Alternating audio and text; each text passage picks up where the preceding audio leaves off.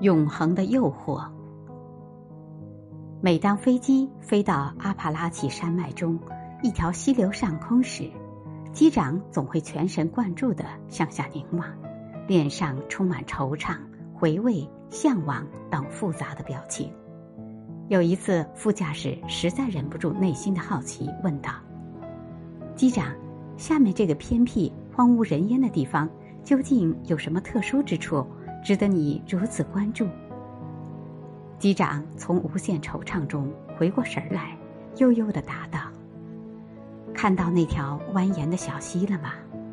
当我还是一个孩子时，我常常来到这条小溪旁，坐在一根圆木上。”钓几个小时的鱼。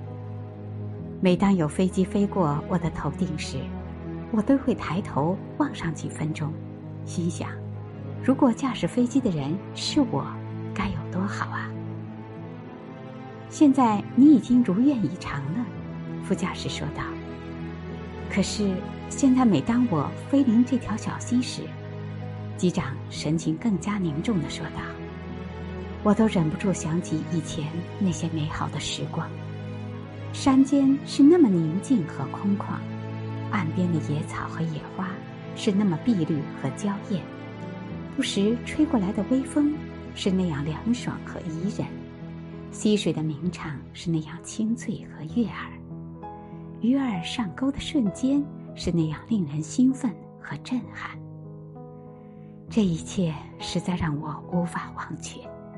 我想，如果我现在不是在天空飞行，而是在溪边钓鱼，该有多好啊！